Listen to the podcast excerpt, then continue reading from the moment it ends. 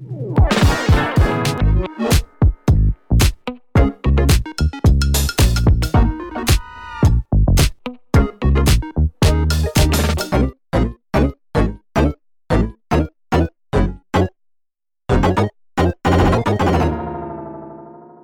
迎收听陶迪说，我是陶迪。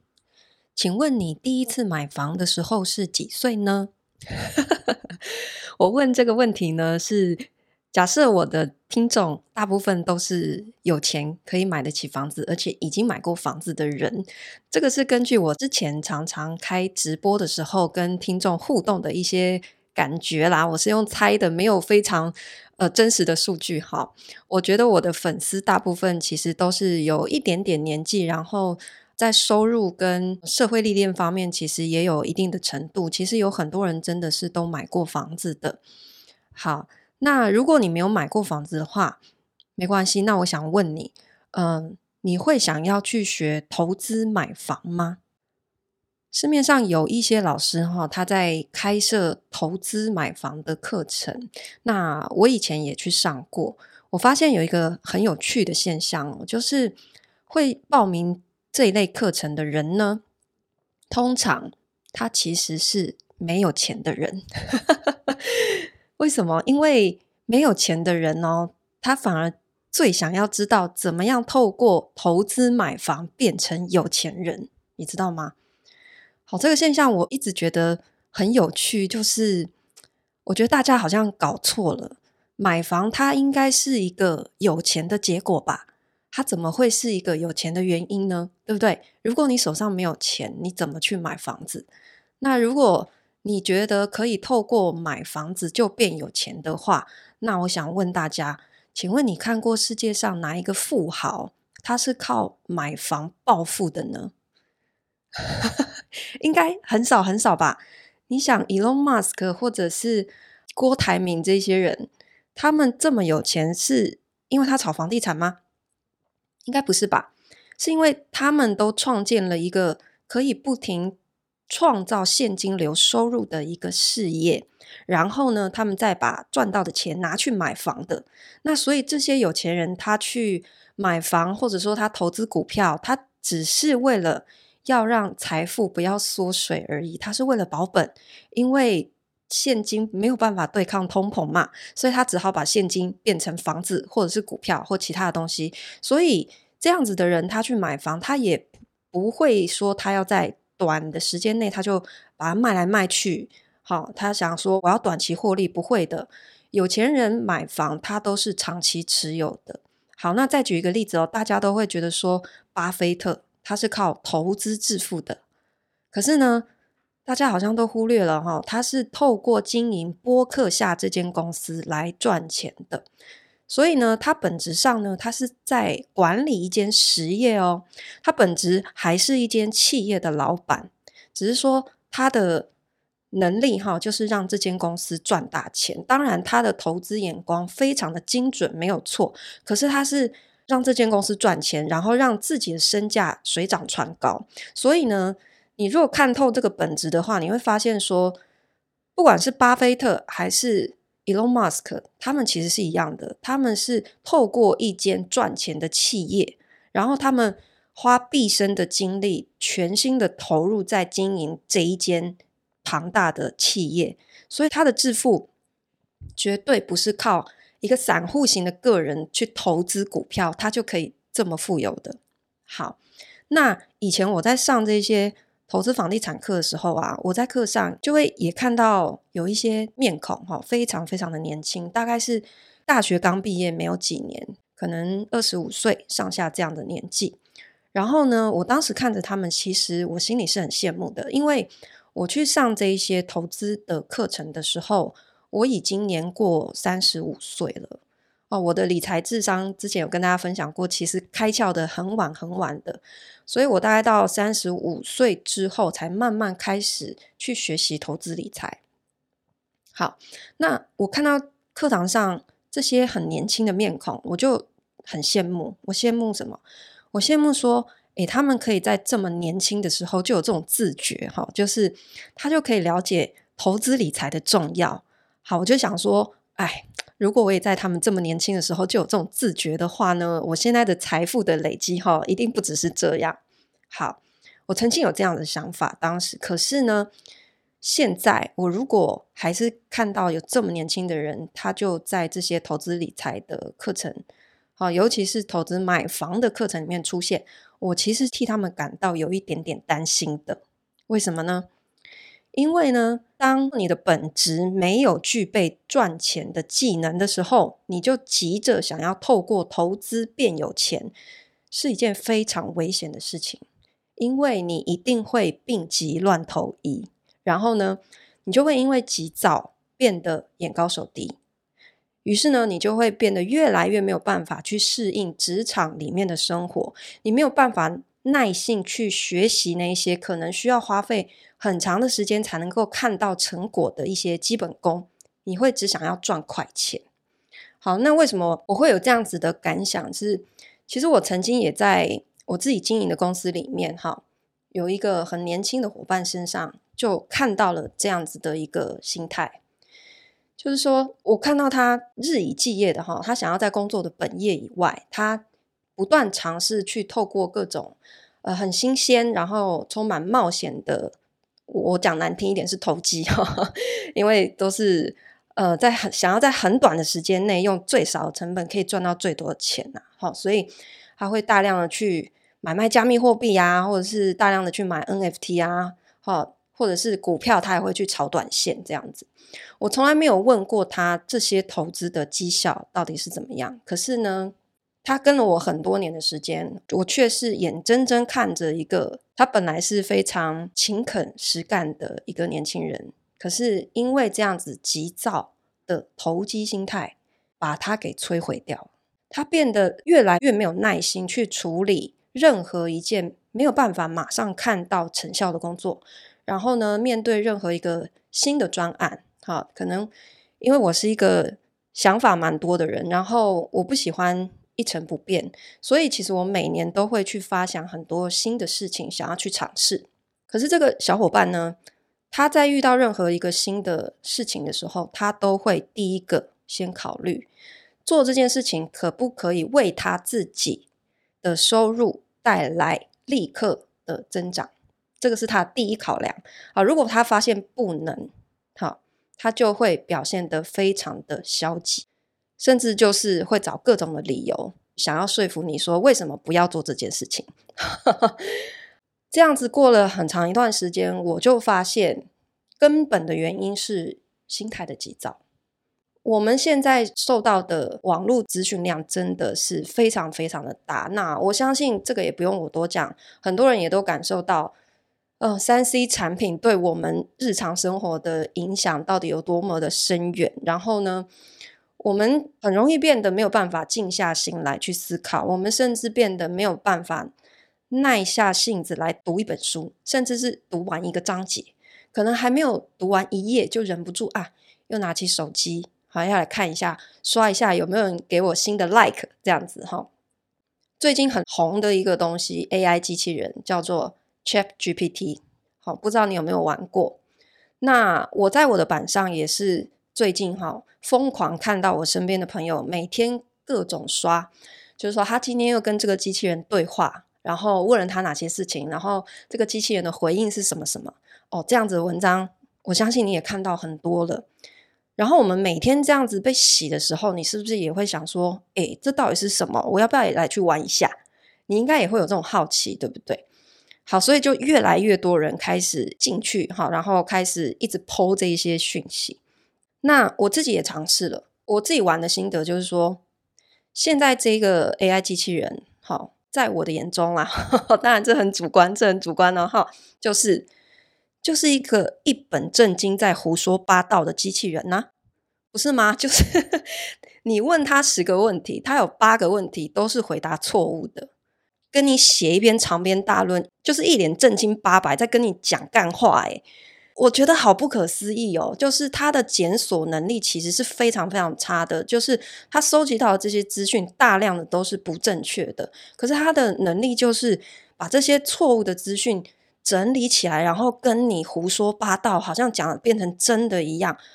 我觉得这是非常非常恐怖的一件事情，诶，就是我觉得我们未来要担心的是，这个会不会是变成假消息的一个集散地了？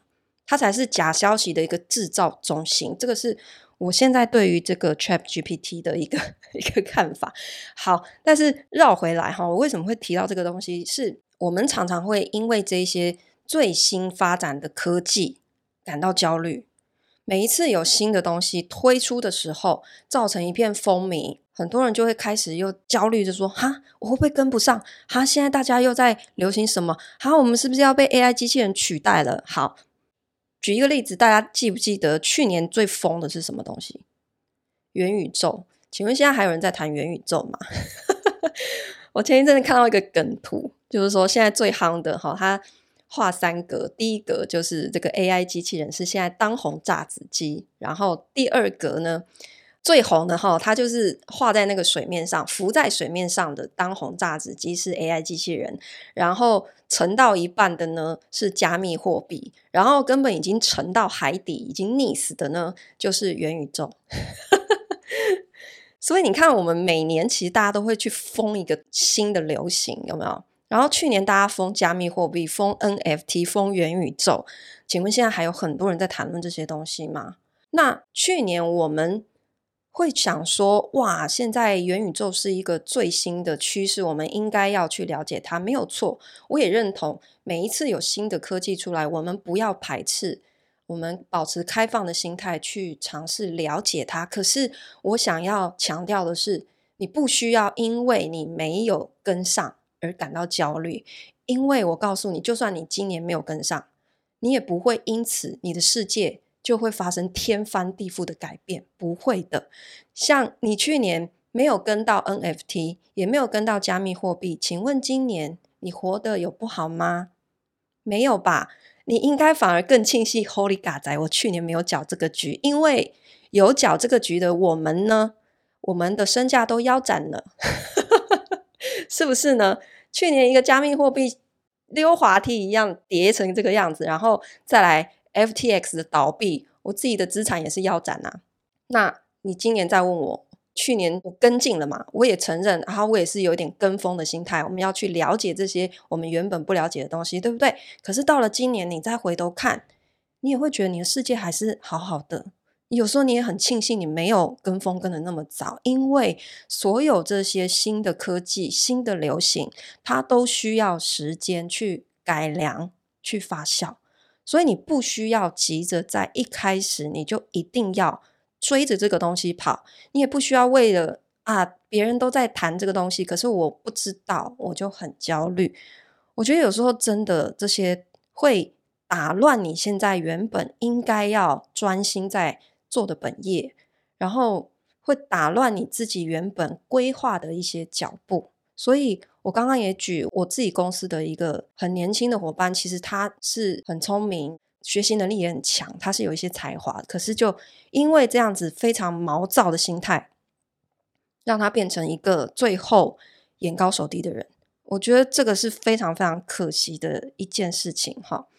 那所以讲回买房的话，我常常也在脸书的那个买房社团里面，就会看到二十几岁才刚毕业没多久的新鲜人哈。他也会问说：“我想买房，请问怎么开始？” 我自己买房是第一次哈，是三十七岁。我想我跟身边的一些同才哈比起来，我第一次买房的时间三十七岁不算太早。可是呢，我也真的想不出我身边有谁是二十几岁就买房的。就是家里爸妈出钱的除外哦，是扎扎实实靠自己的本事去买到房子的，然后只有二十几岁，请问你身边有吗？如果有的话，你可以留言告诉我吗？这简直是太有才华了，我会很想要认识他。因为房子本来就是我们一生当中买过最贵的一个商品，对吧？这么昂贵的一个东西，你本来就。不可能是任何人都可以非常轻易在很年轻的时候你就可以赚到的吧？它本来就是应该我们历经了很多年，甚至是数十年的努力工作去赚钱，才可以得到的一个我会认为它是一个奖励，就是你今天靠自己的能力赚到了钱，然后你最后成就的是换来一间房子，这样子的成就感，我觉得是对于我们自己多年来辛勤努力工作赚钱的一个一个奖励。好，那如果你在二十几岁的才刚刚毕业要进入职场的一个青春年华当中，你就把目标去放在说，我怎么样透过这种投资的方式，好来去变成有钱人。我会认为这样子的心态就是会有一点好高骛远，会很容易让这个年轻人哈，就是会变得他没有办法卷起袖子放下身段，去好好做在这个年纪他应该要去学习的事情。好，所以。我想要分享的是说，我们在学习买房之前，我认为比买房更重要的事情是，你要先学会赚钱的本事。好，如果你现在只是想要急着去，包括哈很多收听我 podcast 的朋友，我猜这一集他可能看到题目也会跳过去，因为他只想要听 听我讲。怎么样议价杀价的技巧？哈，现在价格到底可不可以进场？哈，就是直接告诉他一些干货，就是买房的技巧这样子。好，可是如果啊，你手上的资本现在其实就是没有多少钱，你现在其实还没有真正到你有资格去买房的时候，那。你学会那些什么看破中介的话术啊，然后怎么看藤本，怎么看实价登录的这些技巧，其实跟你都没有任何的关系耶，对吧？因为你现在要学习的应该是怎么样把你手上的资本从零变成两百万，就是有头期款，然后你你每个月的生活收入已经是很稳定了，也负担得起房贷。这才是你可以开始考虑买房的时候啊！那我觉得很多人他会跳过这个步骤，他等不及去学习从零变两百万这一段的财务智商，就想要直接跳要变成有房的阶级啊！这个是我今天想要跟大家分享，就是我们看待任何的事情哈，不管是新的科技，或是你想要投资理财。你想要学习赚钱，我说真的，他没有办法跳步骤，因为你一定是先学到赚钱的技能。好，我们在分享《底层逻辑》这本书的时候，也有提到过，一个人最重要的技能是获得能力的能力，因为你只有源源不断的知道说你还欠缺什么样的技能，你不断的去补强这些技能。你就可以自动变成一个拥有赚钱能力的人，对吧？那当你拥有了赚钱的能力之后，买房只是迟早的事情，你真的不需要心急。你现在把焦点放在怎么样增进自己赚钱的技能，慢慢来。你没有几年，你一定会买得起房子的。所以你不需要现在哈，就是在还没有赚钱的能力的时候，就急着想要去学习怎么样透过投资买房可以变有钱，这个真的跳太多了。你杠杆开太大是非常非常危险的事情哦。好，好，那想要跟大家讲说，学习赚钱的本事啊，才是你要让你的财富可以永续持续增长的一个道路，而且呢。它才会让你有底气去长期的持有资产，因为如果你本质上你没有办法去很稳定的先把你的现金流创造出来的话，就算哈你一时之间哈，比方说啊你炒股票赚了一些钱，然后你就好，我现在可以去买房了，这样，可是你要面对的还是每个月你要付房贷，对吧？你如果本质上没有足够的一个财务的防火墙，你没有够稳定的收入来源，或是够多元的一个副业收入的话，你很有可能你的现金流中断，然后你就付不出房贷了。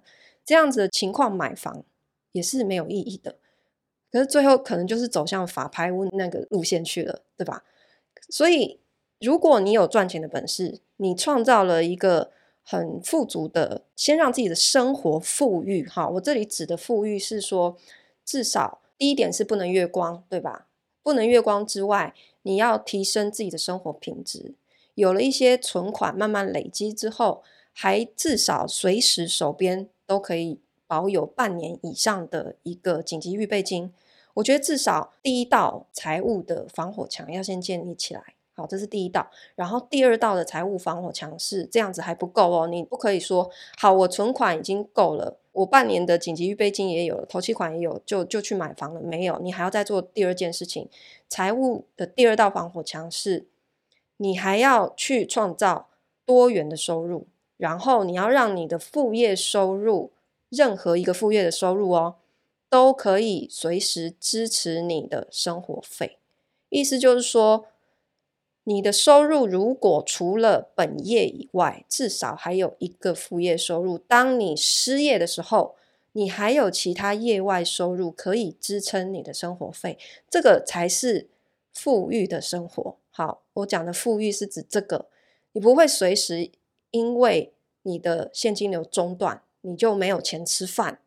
好，所以这个是第二道防火墙。第一道防火墙是半年的紧急预备金，第二道防火墙是。至少拥有一种以上的副业收入，而且任何一种副业收入都可以随时支持你的生活费。你有这两项条件之后，才可以开始考虑买房。好，这种情况买房，你才有底气长期持有，你才不会一碰到一些意外状况缺钱，你就要卖房，或者是你就要铤而走险，又跑去投机去玩一些杠杆很大的一些冒险的事情。好好，以上是今天跟大家分享的，谢谢你收听陶迪说，我们下次见喽。